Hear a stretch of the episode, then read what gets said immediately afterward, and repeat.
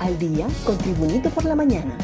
A continuación, la actualidad informativa nacional e internacional este 17 de julio del 2023.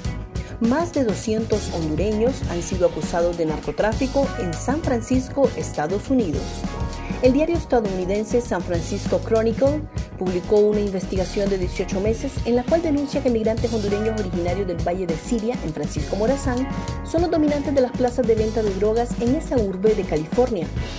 La publicación señala que especialmente se trata de la venta del potente fentanilo, al tiempo de exponer que mediante las ganancias obtenidas financian la construcción de grandes viviendas en diferentes municipios y aldeas del referido valle.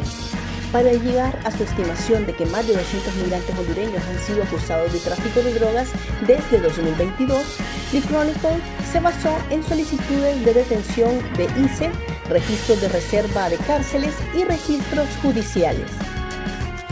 Palmerola invierte 1.4 millones de dólares en moderno sistema de energía solar. Palmerola International Airport, operador del Aeropuerto Internacional de Palmerola, sigue innovando y ahora realiza un moderno proyecto de generación de energía renovable que permitirá suplir el 43% de la demanda eléctrica que tiene la terminal aérea. La inversión de PIA para el proyecto de energía fotovoltaica será de aproximadamente 1.4 millones de dólares y posicionará la obra como un aeropuerto verde o ecoaeropuerto. Para el martes próximo convocan a Marcha de las Antorchas. El Centro de Estudio para la Democracia, CESPAD, hizo una convocatoria para la Marcha de las Antorchas en contra de la corrupción. La convocatoria está para el martes 18 de julio a partir de las 5 de la tarde desde el puente La Guadalupe en Tegucigalpa. El lema de la Marcha de las Antorchas es Exijamos una lucha real contra la corrupción, en referencia a la dilatada instalación de un mecanismo internacional anticorrupción en Honduras.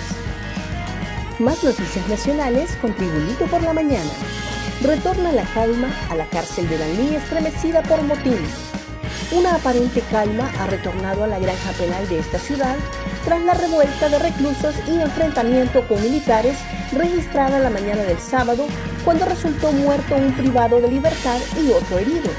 La víctima mortal fue identificada como Oscar David Zelaya Zúñiga, de 46 años, originario del sector El Benque en el Valle de Jamastrán. Las autoridades del Ministerio Público realizaron el levantamiento del cuerpo en la morgue del Hospital Gabriel Alvarado, mientras Héctor Gerardo Silva sobrevive en una sala de ese hospital. Esta semana se conocerán resultados de pruebas a aspirantes a la Fiscalía.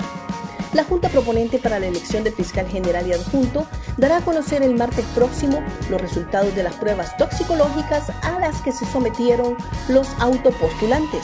Así lo informó la secretaria técnica de la Junta Proponente, Dalia Ham, quien descartó que un postulante haya quedado fuera del proceso. DPI libera a jovencita tras ser secuestrada en la capital de Honduras. Tras exhaustivas labores de investigación e inteligencia ejecutadas por agentes asignados a la Dirección Policial de Investigaciones, reportaron la detención de manera flagrante de un presunto integrante de la estructura criminal denominada Pandilla 18 por suponerlo responsable de los delitos de secuestro grabado y robo con violencia e intimidación. El sospechoso de 23 años, conocido dentro del mundo criminal como el Melman, es originario y residente en la aldea de Támara, Francisco Morazán. FENAFUT hace oficial la contratación de Reinaldo Rueda. La Federación Nacional Autónoma de Fútbol de Honduras, FENAFUT, ha hecho oficial la contratación del técnico colombiano Reinaldo Rueda para que dirija a la selección mayor. El cafetero regresa a dirigir el combinado nacional al que llevó al Mundial de Sudáfrica en el 2010 y ahora tendrá la misión de clasificar al país a su cuarta justa deportiva.